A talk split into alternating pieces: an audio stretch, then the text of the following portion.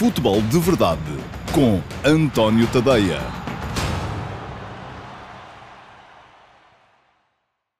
Olá, muito bom dia a todos. Eu sou o António Tadeia. Este é o QA Questions and Answers, perguntas e respostas de sábado, dia 23 de janeiro de 2021.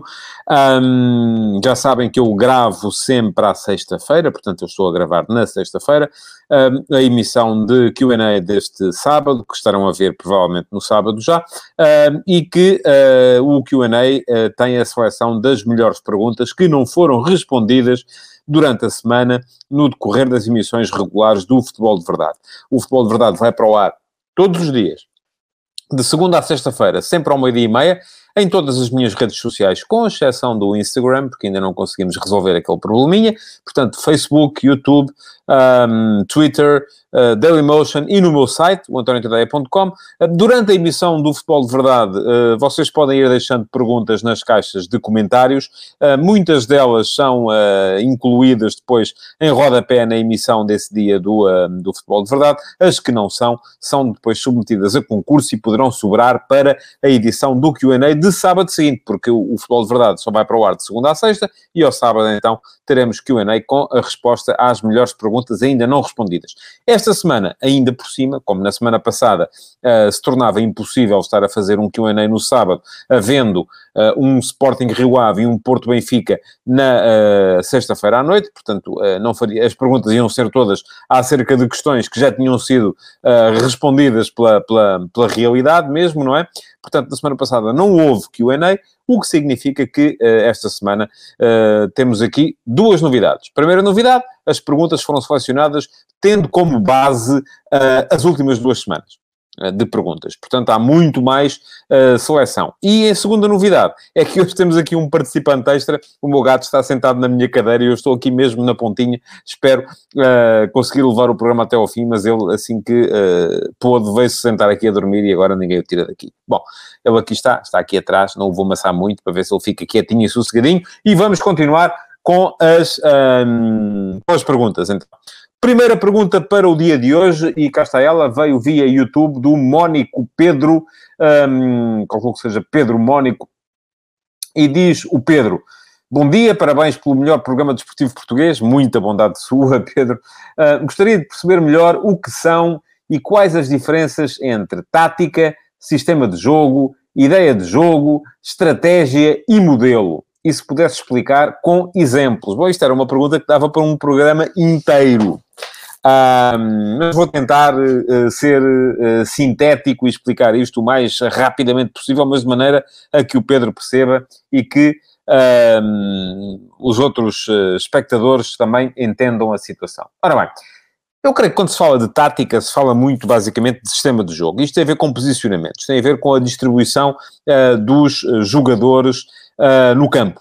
Uh, muitas vezes se diz que o Porto joga em 4-3-3, que o Sporting joga em 3-4-3, que o Benfica joga em 4-4-2, um, portanto, e isto tem a ver com uh, uh, os posicionamentos. Se bem que isto é muito mais complexo e está a ficar cada vez mais complexo à medida que a ciência do futebol, e sim, estou a falar a sério, não estou a brincar, vai, vai evoluindo, porque as equipas cada vez mais têm um, dinâmicas que as levam a atacar num sistema e a defender no outro. Muitas vezes equipas que atacam em 4-4-2, um, um, que atacam em 4-3-3 defendem em 4-4-2, outras uh, avançam três homens para a frente e defendem em 4-3-3, apesar de atacarem em 4-4-2, para poderem, dessa forma, obviar a construção a 3 do adversário no início, de, no início da, da, da construção ofensiva, e, portanto, tudo isto fica um bocadinho mais complexo e já não é tão simples quanto em tempo chegou a ser, em que basicamente um, as equipas se organizavam de uma maneira e estava, estava o assunto arrumado. E aqui já entramos um bocadinho naquilo que é o, um, que é o, que é o modelo. O modelo e ideia de jogo também, enfim, não vou dizer que são a mesma coisa, porque não são, mas uh, o modelo de jogo costuma dizer-se que é uh, o, todo um conjunto de comportamentos que a equipa assume uh, em determinadas situações. Por exemplo, o que é que pode ser um, parte do modelo de jogo? Qual é a forma como a equipa começa a construir ofensivamente?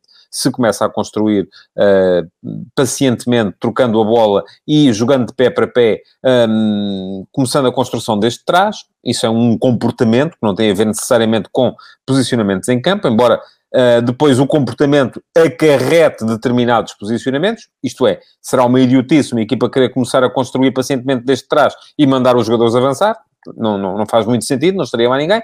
Outro tipo de comportamento é uma equipa que bate imediatamente longo, uh, e batendo imediatamente longo, uh, tem que ser geralmente um jogador, geralmente o ponta de lança de referência, que vai discutir a bola aérea, uh, e depois tem que ter um meio campo agressivo e próximo, daí está, mais uma vez, tem a ver com posicionamentos, para poder batalhar pela segunda bola, porque aquela primeira bola longa, um, se há dois jogadores ou três, muitas vezes a discuti-la no ar, ela não sai redondinha e não fica ali à disposição de ninguém, vai, vai estar aberta à discussão e a um. Uh, uh, a um, a um duelo uh, que tem muito de físico e de rapidez a chegar lá.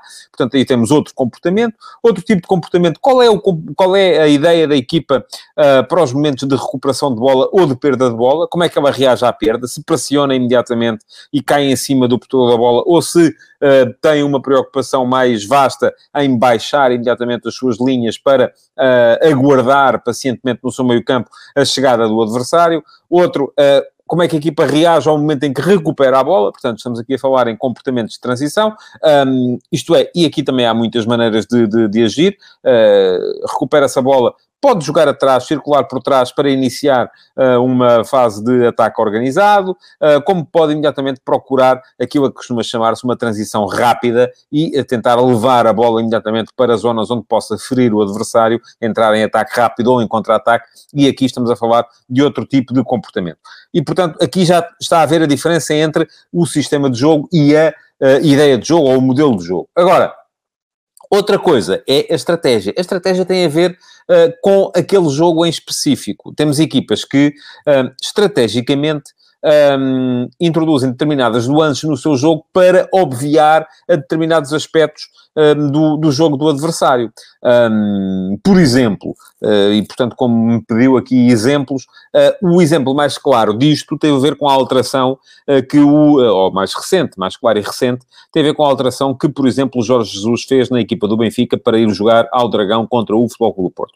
Sabendo que grande parte daquilo que era a ameaça ofensiva do Porto tinha a ver com a concentração e com as trocas posicionais entre Corona e Marega, entre o meio e a direita, naquele espaço entre central e lateral, estrategicamente, ou seja, para aquele jogo em específico, Jorge Jesus jogou com Nuno Tavares a fazer de uma espécie de terceiro central que com bola depois abria como lateral, permitindo que o lateral, que era o Grimaldo, subisse para o meio campo no momento em que a equipa recuperava a bola. Esta foi uma alteração estratégica. Não se verificou, eh, e nem podia, porque os jogadores depois ficaram uh, afastados porque estavam infectados com, com, com Covid-19, uh, mas não se, não se repetiu no jogo seguinte. Teve a ver com uma nuance em particular para responder a determinado estímulo que tinha a ver com a necessidade de cobrir melhor e de assegurar melhor as compensações e as coberturas ali naquele, naquele espaço que geralmente é explorado e bem pelo Marega e pelo Corona. Daí também que no final, por exemplo, o Jorge Jesus tenha vindo a, a tenha vindo dizer aquela frase do uh, não se viram Maregas nem Coronas, porque esse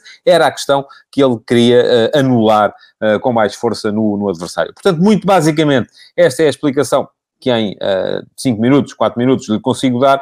Um, se quiser saber mais sobre o assunto, com certeza que há muita literatura e uh, o uh, Dr. Google pode sempre ajudá-lo e é uma questão de dar um saltinho a, a, a publicações especializadas na matéria, porque esta coisa do futebol, enfim, as pessoas podem dizer, ah, lá estão eles com mania que isto é uma ciência. É, tanto é que há uh, pessoas que fazem, uh, uh, tiram licenciaturas em futebol. Portanto, uh, à partida não é só meter 11 tipos dentro de um campo e dizer-lhes para se divertirem e vamos a eles que é preciso é ganhar. Bom, segunda pergunta de hoje vai para o Vasco Batista e também é de índole tática, portanto, estamos com um início colocado lá em cima, nos pincas. E pergunta-me o Vasco Batista, obrigado pela sua pergunta, e já agora agradeço também ao Pedro, que não agradeci pela pergunta particularmente interessante que me deixou. Pergunta ao Vasco Batista. A propósito do sistema, o que acha desta nova vaga de interesse por sistemas com três centrais? 3-4-3 ou 5-3-2? Especialmente nos grandes, projeta-se que mesmo o Jorge Jesus possa abandonar o 4-4-2 com a possível chegada de Lucas Veríssimo. Veremos se isso vai acontecer ou não. Eu estou... Já tive muitas dúvidas, neste momento só tenho algumas, porque entretanto já o jogo com o Braga um, permitiu-nos ver um Benfica também com Weigl a, a, funcionar como central do meio. Um, esta é uma forma hum, que me parece muito uh, interessante de jogar. Uh, enfim, é um, é um, durante muitos anos, basicamente só na Alemanha é que se jogava assim. Um, em Portugal há alguns precursores nesta, nesta forma de jogar. Eu creio que, embora de maneira diferente, um, Ericsson jogava no Benfica no início dos anos 80, uh, muitas vezes com uma ideia de jogo que era muito próxima daquilo que era a ideia de jogo do Ajax, em que o terceiro centro, em que o, o, a equipa jogava basicamente com dois defesas e depois um terceiro que fazia de médio uh, e que subia para o meio campo. Um, e o Ericsson fez isso muitas vezes com Shell, a, a fazer esse, esse papel. Uh, um pouco depois apareceu o Toshak no Sporting a fazer também um, os três centrais mas de uma maneira diferente, de uma maneira mais clássica, em que um deles era claramente livre, os outros dois eram centrais de marcação para marcar os dois atacantes do adversário, e os laterais, aí pela primeira vez se viu também laterais que eram quase extremos na, nessa Sporting. Aliás, que foi, uh, durante toda a carreira de treinador, uh, um grande adepto deste sistema, e foi quase sempre assim que ele foi, que ele foi jogando. Agora, uh, a Alemanha foi jogando assim, porque havia muito na Alemanha a cultura do, do libero, um, que vinha do, do, do, histórico, de Franz Beckenbauer, e, e depois também uh, o próprio Lothar Matthäus apareceu a jogar assim, o Matthias Zammel apareceu a jogar assim, portanto, um, é, é, algo muito cultural no, no futebol alemão. Agora, aquilo que estamos a ver ultimamente é diferente. Eu acho que na maior parte dos casos, e eu creio que uh, uh, o expoente máximo desta forma de jogar nos tempos mais recentes, ou pelo menos quem foi inovador a esse respeito, foi Gasperini na, na Atalanta, e é ele que serve de inspirador à maior parte dos treinadores modernos que neste momento estão a jogar assim, tem muito a ver com o início da construção e com o facto de, com aqueles três ali atrás, uh, ser imediatamente possível à equipa, não só uh, iniciar a construção sem precisar de baixar um médio, porque muitas vezes se viam as equipas a baixar um dos médios para o espaço entre os centrais para poder assegurar a tal superioridade de um homem perante equipas que defendiam em 4-4-2 porque muitas vezes as equipas defendiam 4-4-2, metiam dois homens na frente a condicionar a construção e daí que baixasse um dos médios para assegurar um uh, elemento de superioridade numérica e assegurar a da primeira fase de construção. Ora, aquilo que uh, uh, vimos neste sistema é isso, não é preciso baixar o médio, já lá estão três jogadores e têm que ser quase sempre três jogadores com capacidade um, de construção. Aliás, aquilo que a Atalanta de Gasperini fazia é que geralmente um dos centrais, inclusive é um jogador com muita capacidade para sair e para aparecer a, a, queimar linhas em posse muitas vezes e a aparecer até uh, próximo da área do adversário, uh, uh, criando ali desequilíbrios defensivos no, no, opositor. Mas depois não é só isso que isto vem permitir, vem permitir também se for o 3-4-3 de, de Gasperini, que é, é um bocadinho o modelo uh, pelo qual se rege o uh, Ruben Amorim, uh, é diferente do 3-4-3 do, do, Carlos Carvalhal no Sporting Clube Braga, um, mas aquilo que se vê também é muita capacidade para ocupar o espaço interior no ataque e criar desequilíbrios também por dentro, porque muitas das vezes o avançado centro baixa para atrair e depois os dois avançados interiores, eu gosto de lhes chamar assim, acabam por ser eles a ir à procura de zonas de sinalização e acabam por ser os melhores marcadores da equipa. Um, é um sistema que ofensivamente me parece interessante, defensivamente tem um problema, eh, que é às vezes o pouco povoamento do meio campo, um, porque pode gerar ali uh, um sarilhozito, mas parece-me que é um sistema muito, muito interessante e que vai marcar provavelmente a modernidade nos próximos tempos do, do futebol. Já houve uma altura em que um, foi a era do 4-4-2, depois a era do 4-3-3, neste momento parece-me que estamos a entrar uh, numa era dos dos três atrás, parece-me que vai ser o sistema que vai dominar os próximos tempos no futebol mundial. Pergunta-me o João Sília. Olá, João, muito bom dia, obrigado pela sua pergunta também. Nas provas a eliminar, taças, em que medida os interesses de patrocinadores e TVs poderão levar os árbitros a proteger os grandes? Ó oh, João, eu quero acreditar que em nenhuma medida.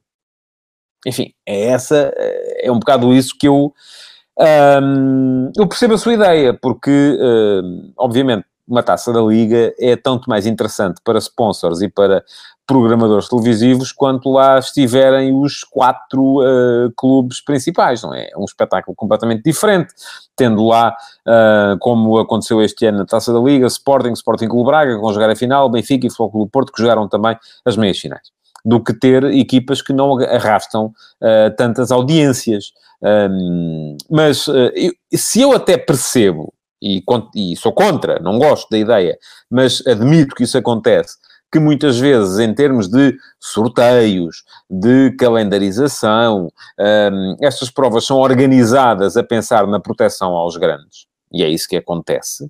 Uh, e de facto este ano foi um exemplo perfeito disso mesmo. Os grandes acabaram por jogar apenas uma eliminatória e em casa uh, contra equipas que estavam uh, à partida pré-designadas, alguns deles contra equipas da segunda Liga.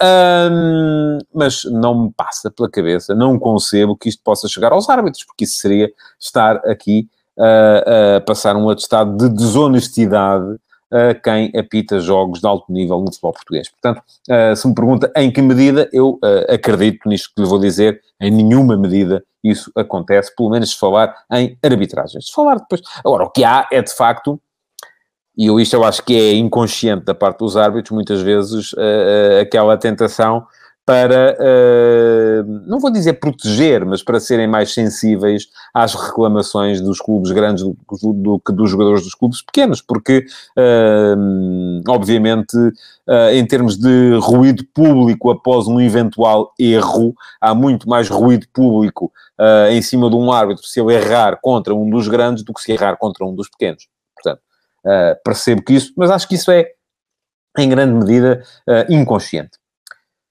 Quarta pergunta é uma pergunta dupla. Vai para o Alberto Lino Ofiço, que me pergunta, e obrigado Alberto pela sua pergunta, será que Paulinho se encaixaria no 11 do Sporting Clube Portugal para a reta final? E que ele vale todo esse investimento. Abraço de Moçambique, diz o Alberto, um abraço também para, para Moçambique. E uma pergunta que tem a ver com esta, que vai para o Tiago Fernandes. Olá, Tiago, muito bom dia, obrigado pela sua pergunta também.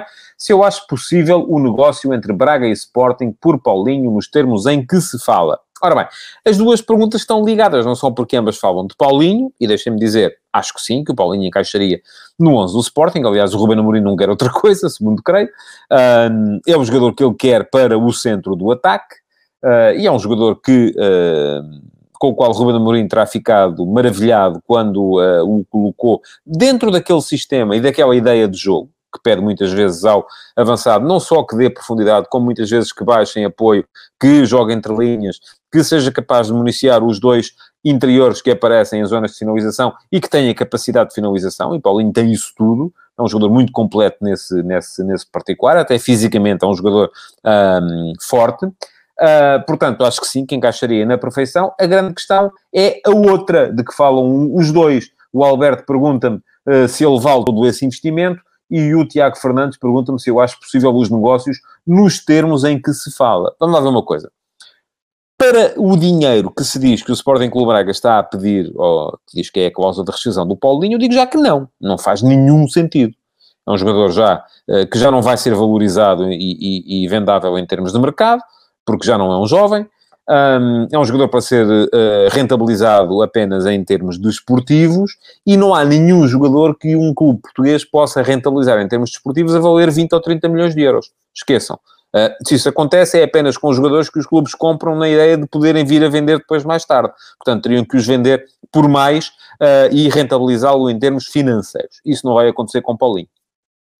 Uh, depois, se pode ser feito o negócio nos termos em que se falava, e eu li uma notícia, enfim, às vezes muito são, é, são, são especulações, mas falavam em 8 milhões de euros, mais a cedência do direito de preferência uh, sobre o Yuri Medeiros, mas o presidente do Sporting Clube Braga já veio dizer que o Sporting não tem nenhum direito de preferência sobre o Yuri Medeiros, eventualmente mais um empréstimo de um ou outro jogador, um, duvido que o Braga ceda.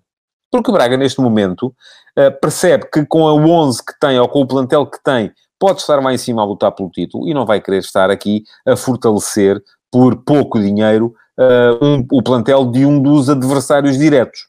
Portanto, acho que nesse caso para o Braga seria uma má medida de gestão, a não ser que o jogador estivesse de tal maneira uh, uh, desaustinado que não admitisse outro cenário a não ser o de sair. Mas também não creio que seja esse o caso neste momento.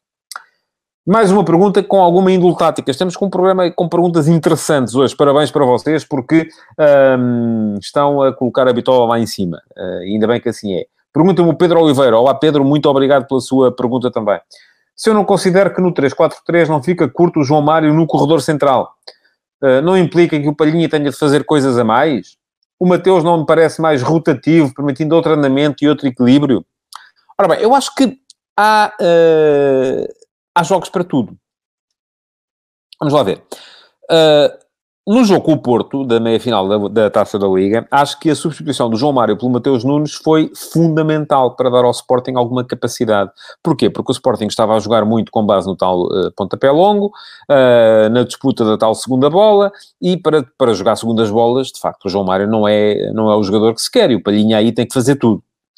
Uh, e, portanto, o Sporting estava a perder ali a batalha de meio campo e o Uribe estava a aparecer muito mais no jogo do que o João Mário, porque é mais agressivo e mais capaz de ganhar essas segundas bolas. Não só por isso, mas porque do outro lado o, Porto tinha o Marega, que é um jogador uh, que recebe melhor o jogo longo, e o Sporting tinha o Tiago Tomás e o Pedro Gonçalves e o Nuno Santos, não são jogadores estão propícios a receber o jogo longo. Agora, se falarmos de outro tipo de situações, Uh, de uma construção mais, mais criteriosa, uh, mais cuidada, uh, com menos bola dividida, aí obviamente o João Mário dá à equipa uma criatividade e uma capacidade um, ofensiva que o Mateus Nunes não dá.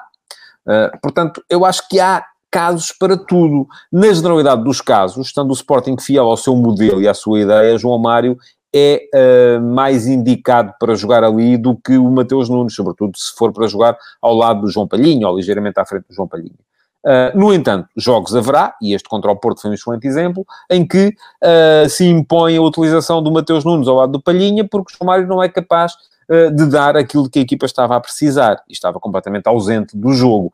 Um, e, enfim, deixo lá estar os três, porque, e juntamente com o, com o Daniel Bragança, vão com certeza fazer falta ao Sporting em mais situações. Mais uma pergunta para hoje, vai para o Gonçalo Pimentel. Olá, Gonçalo, bom dia, obrigado pela sua pergunta também.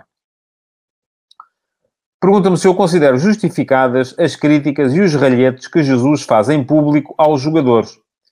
Uh, e depois pergunta-me, viu a cara de João Ferreira, um miúdo, depois do raspanete? Vamos lá ver. Não acho que, que seja grande ideia, de facto. Uh, mas também não acho, uh, e aliás, achei claramente excessivo, por exemplo, aquilo que o Luizão fez com os jogadores do Benfica depois da equipa perder a Supertaça. E aí por duas razões. Primeiro, porque foi um bocadinho de show-off para, para as câmaras, não é? Para toda a gente ver, alô, eu sou o Luizão e estou aqui. Uh, e estou aqui junto do plantel e vou ter influência. E em segundo lugar, quando, em segundo lugar, porque ele não tinha nada a fazer aquilo, quando muito se alguém tinha que o fazer, era o treinador. Quando é o treinador, sou um bocadinho mais compreensivo relativamente a esse tipo de situações. O treinador é verdade que tem que pensar duas vezes porque sabe que está a ser filmado por 20 e tal câmaras sempre que está a falar, seja com quem for, e por isso eles fazem aquela coisa de pôr a mão à frente da boca para ninguém conseguir ler nos lábios aquilo que eles estão a dizer. E eu não sei exatamente o que é que o Jorge Jesus disse ao João Ferreira no final do jogo com o Sporting Clube Braga. Uh, podia ter-lhe depois no balneário, se calhar podia, mas se calhar é naquela altura em que as coisas ainda estão a quente eh, que lhe saia melhor, e, enfim. Portanto, não acho que venha daí grande mal ao mundo, se quer que lhe diga. Um, sobretudo porque não é público o que ele lhe disse. Se fosse público, se se soubesse que Jesus estava uh, a dar uma, um arraso monumental, e eu não sei se assim foi ou não, no João Ferreira, aí já acharia mal. Acho que deve ser feito em privado. Um, aliás, estou tentado a achar que em privado é sempre melhor do que em público, mas haja circunstâncias em que seja necessário uh, fazer aquilo ali logo imediatamente, porque é naquele momento que as emoções ainda estão ao roubo. Mais uma pergunta para hoje, vai para o Tiago Ferreira da Silva. Olá, Tiago, muito bom dia, obrigado pela sua pergunta também. E esta é uma pergunta em reprise, eh, já lhe respondi, mas vou responder aqui outra vez, porque acho que quanto mais vezes o disser, melhor. Pergunta-me o Tiago, qual seria para mim o limite razoável de infectados para ser causa justificativa de adiamento de um jogo? Já o disse, escrevi-o logo no início, antes do início do campeonato a Liga, isto quem diz a Liga diz os clubes, devia ter inserido no Regulamento Geral de Competições uma uh, norma para definir em que condições um clube poderia pedir o adiamento de um jogo. Aliás, já, já, já penso isto desde o ano passado, um, quando houve aquele caso do Vitória Futebol Clube Sporting, Ainda não havia Covid, que se saiba, portanto, portanto quando sei, uh, não foi Covid, terá sido uma, uma gripe das, e muito, muito forte no, no, no plantel do Vitória, uh, e uh, se achou que o Sporting devia anuir ao adiamento do jogo. Eu achei na altura que não, O que eu achei foi que a Liga devia ter critérios muito uh, específicos e objetivos para definir em que condições é que, afetado por uh, um caso destes, os clubes deviam ter o direito a pedir uh, o adiamento dos seus jogos. E esses critérios, para mim, passam sempre pelo seguinte. A avaliação do número de minutos que cada jogador fez até ao momento na competição, ou em todas as competições, um, e depois percebermos se uh, entre os, vamos supor, uh, eh, 11 mais utilizados, há pelo menos 5 ou 6 infectados com Covid. A ser, assim, se a maior parte da equipa, nivelmente titular, estiver infectada com Covid, acho que sim, os clubes deviam ter o direito a pedir o adiamento dos seus jogos. Um, porquê? Por uma questão de verdade desportiva porque acho que uh, isso seria fundamental para preservar a verdade desportiva, para que uma equipa não esteja a jogar.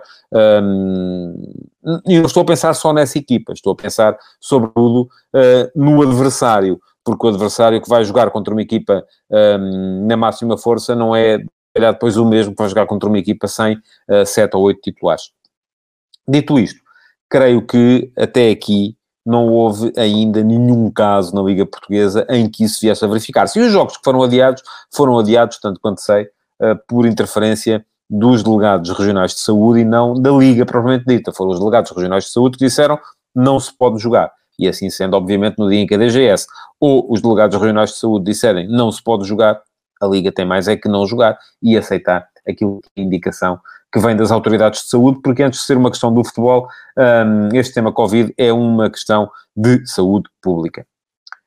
Mais uma pergunta para hoje vai para o Mateus Bastos. Olá, Mateus, bom dia, obrigado pela sua pergunta também. Pergunta-me o Mateus, fez ontem seis meses que Bruno Lage está sem trabalho. Não acha que ele já podia ter vindo a público explicar a razão do ponto de vista dele do fracasso da época passada? Acho que sim. Acho que sim, uh, e eu estaria interessado em ouvir, porque acho que o Bruno Lage uh, aliás, deu essa indicação um, repetidamente, enquanto esteve à frente da equipa do Benfica, é daqueles que até falava e falava bem sobre, sobre futebol, uh, sem se refugiar num chorrilho de lugares comuns. Portanto, gostava de ouvir uh, Bruno Lage explicar o que é que falhou na época passada no Benfica, que chegou a ter um avanço de 7 pontos sobre o Futebol do Porto e depois acabou uh, por permitir a ultrapassagem e fazer um final de época muito, muito fraco, acabando por perder o, uh, o primeiro lugar para os Dragões. Um, creio também que Bruno Lage está sem trabalho e acredito que seja por opção do próprio, não é? Porque depois de ser campeão no Benfica, um, se calhar achará o Bruno, e, e presumivelmente porque ainda estará Uh, terá o seu salário com certeza, porque o, creio que o acordo foi esse, enquanto ele não estivesse a trabalhar, o Benfica teria de continuar a cumprir o contrato que tinha com ele, uh, do ponto de vista da, da, da, da remuneração, um, creio que ele estará sem trabalhar um bocadinho por opção própria, mas, enfim, acho que há sempre alguém que faz falta e que poderá trazer coisas boas para o, para o futebol português. Mais uma pergunta para hoje, para o Michael DSP. Olá, Michael, bom dia, obrigado pela sua pergunta. Uh, 11 estrangeiros em campo do lado do Marítimo. Ele estava a referir-se aqui ao jogo contra o Sporting da Taça de Portugal. Esta é uma das perguntas que veio resgatada da semana passada. Não acha que a Liga devia pôr um travão nisto? Um, vou dizer-lhe muito francamente, acho que não. Acho que não. Eu sou, um, antes de ser português, sou uh, cidadão do mundo, como dizia. Creio que era a pessoa que dizia isto. Um, não acredito em uh, limites e em, em uh, cláusulas de proteção a esse nível, porque acho que os jogadores, quando são bons, impõem-se, independentemente da nacionalidade. e no dia em que tivermos em Portugal cláusulas que impõem a utilização de X jogadores nacionais, Uh, isso significa que eles não precisam de ser bons para jogar. E se não precisam de ser bons para jogar, não vamos estar a puxar suficientemente por eles. Uh, eu sou o máximo a favor um, da competitividade e da, um, do estímulo e da criação de dificuldades. Acho que quanto mais dificuldades, mais se cresce e, portanto, acho que o facto de haver... Uh, não haver esse tipo de obrigatoriedade vai fazer com que os jovens portugueses acabem por ter de ser melhores para poderem ganhar o seu espaço. Agora, o que eu posso é achar que esta política desportiva da parte do Marítimo não tem sentido nenhum, e isso eu também acho. Uh, acho que qualquer clube precisa de ter uma ligação à sua base de apoio e a ligação à base de apoio do Marítimo naturalmente terá de ser, nem tanto a ter portugueses, mas até a ter madeirenses. um, a jogar com, com, com, regularidade, acho que isso devia ser estimulado, mas para interesse próprio da equipa do Marítimo, não através de nenhum limite artificioso, mas através de, da implantação de uma política que faria todo o sentido. Faltam mais três perguntas para hoje, uh, e esta que vem a seguir vem do Paulo Neves. Olá, Paulo, bom dia, obrigado pela sua pergunta. Pergunta-me o Paulo até onde pode ir o treinador Pepa? Olha, eu acho que o Pepa pode ir eh, longe, sou, sou franco. O trabalho que ele está a fazer no uh, Passos de Ferreira tem sido uh, muito, muito interessante. Transformou o Passos numa equipa de grande qualidade. Pepa tem 40 anos, é ainda um jovem, posso dizer que é um miúdo, tem menos de 10 anos que eu, portanto, para mim é um miúdo. Lembro-me de ele ser um miúdo, eu já trabalhava e ele aparecer como adolescente a jogar na equipa do Benfica. Uh, e uh, é um treinador que não só sabe do que fala, porque dá conferências de imprensa, como neste momento eu creio que poucos darão, uh, a explicar futebol, e isso é muito, muito importante, como tem feito sempre bom trabalho para todo lado onde tem passado. Foi notável a forma como ele esteve no, uh, no Tondela, uh, da mesma forma que está a ser notável a forma como ele está agora a trabalhar no uh, Passos de Ferreira. Acho que o Passos tem tudo para este ano poder vir a lutar por uma posição europeia, e isso é mais, uma, mais um patamar escalado na, na carreira do Pepa, e depois veremos até onde é que poderá ir. Eu creio que poderá um, cada vez, enfim, acho que pode chegar a um grande sim, e acho que pode chegar e vir a fazer um excelente trabalho no, uh, no, no estrangeiro, uh, porque com certeza o caminho para os bons treinadores portugueses acaba sempre por ser esse, porque nem todos podem estar nos quatro que, que lutam pelo título, não é? Portanto, não há, uh, são só quatro clubes e não cabe, não cabe lá toda a gente, é natural que assim seja. Mas se há alguém um, que está neste momento fora dos grandes, a quem auguro eh, bom futuro como treinador, esse caso é o caso do Pepa. Mais uma pergunta para hoje, para o Diogo Garcia. Olá, Diogo, bom dia, obrigado pela sua pergunta. Pergunta-me Diogo se eu acho que faz sentido que o Porto vá no mercado de inverno buscar um reforço para a defesa esquerda. Olha, Diogo, eu acho que faz sentido o Porto, o Porto e qualquer equipa ir buscar reforços para qualquer posição que acrescentem. Agora, o Porto tem um defesa esquerdo de qualidade, que é o, eh, que é o Zaidu. Uh, o próprio Sarri e o próprio Diogo Leite podem jogar naquela, naquela posição, o Manafá também pode jogar naquela posição.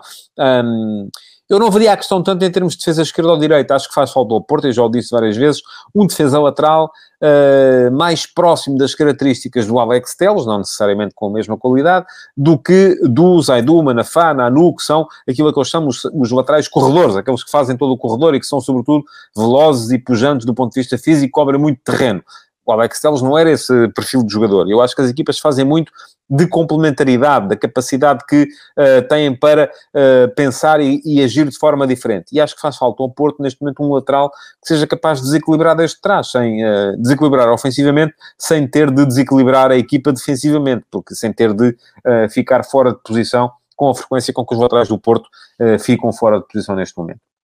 Última pergunta para hoje, e esta também dá pano para mangas, vai para o Rui Martins. Olá, Rui, bom dia, obrigado pela sua pergunta. Faça aos jogos deste fim de semana, e eu creio que ele diz uh, do fim de semana uh, passado, sim, pois, obviamente.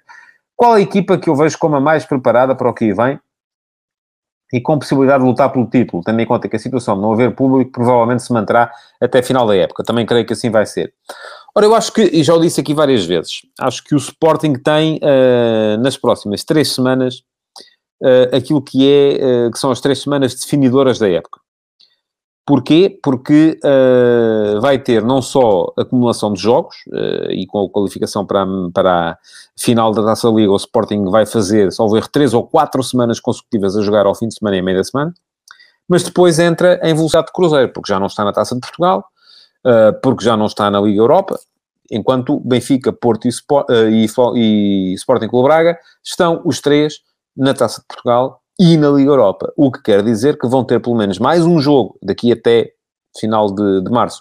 Mais um jogo na Taça de Portugal, e podem ser mais três, porque podem meter-se aqui as meias finais, que são a duas mãos, e mais, pelo menos, mais dois jogos da Liga Europa. Ou seja, são cinco joguinhos a mais e uh, muita complicação. E conforme disse o Carlos Carvalhal, e eu acredito que ele tinha razão, quem está a jogar constantemente três em três dias corre o risco de ter deslizes. Portanto, o que é que eu lhe digo? Se o Sporting conseguir passar as próximas três semanas e manter-se na frente do campeonato, isto passa necessariamente por conseguir ganhar o derby contra o Benfica. Eu acho que o Sporting entrará uh, lá para meados de fevereiro como favorito uh, na conquista ao título. Neste, porque vai ter um calendário muito menos uh, complicado do que os rivais. Se o Sporting fracassar neste período, não fica necessariamente afastado, porque aí a facilidade de calendário vai voltar, se calhar permite-lhe voltar a, a, ganhar alguma supremacia enquanto os adversários estiverem a jogar de 3 em 3 dias. Portanto, eh, eh, esta é, é, isto é tudo aquilo que eu lhe posso dizer neste momento. A única equipa que eu vejo com a possibilidade de sair como favorita das próximas três semanas é o Sporting, mas para isso tem que fazer aquilo que não faz há muito tempo, que é conseguir impor-se uh, no campeonato em jogos contra os outros grandes. Uh, não o tem feito. Se o fizer, chegará a meados de fevereiro como favorito. Se não o fizer, vamos ter uma guerra aberta, provavelmente durante muito mais tempo. E o facto de ser favorito não quer dizer que ganhe, atenção, hein? porque ainda no ano passado, por esta altura, diríamos que o favorito era o Benfica e ganhou o Porto, e há dois anos, por esta altura, diríamos que o favorito era o Porto e ganhou o Benfica. Portanto, vamos com calma. Uh, há muito campeonato, ainda nem a metade do campeonato chegamos, portanto, parece-me a mim que é cedo para estarmos a dizer quem é que vai ganhar e quem é que não vai ganhar. Uh, pronto, chegamos ao fim do QA de hoje. Foi um bocadinho mais longo, acho eu, do que é habitual, porque houve aqui perguntas que exigiam mais algum. Uh, mais alguma explicação da minha parte. Queria agradecer-vos pelas perguntas que foram deixando ao longo destas duas semanas no Futebol de Verdade e uh, pedir-vos que voltem na segunda-feira, porque o Futebol de Verdade também volta na segunda-feira em todas as minhas redes sociais. Muito obrigado, bom fim de semana. Futebol de Verdade, em direto de segunda a sexta-feira, às 12h30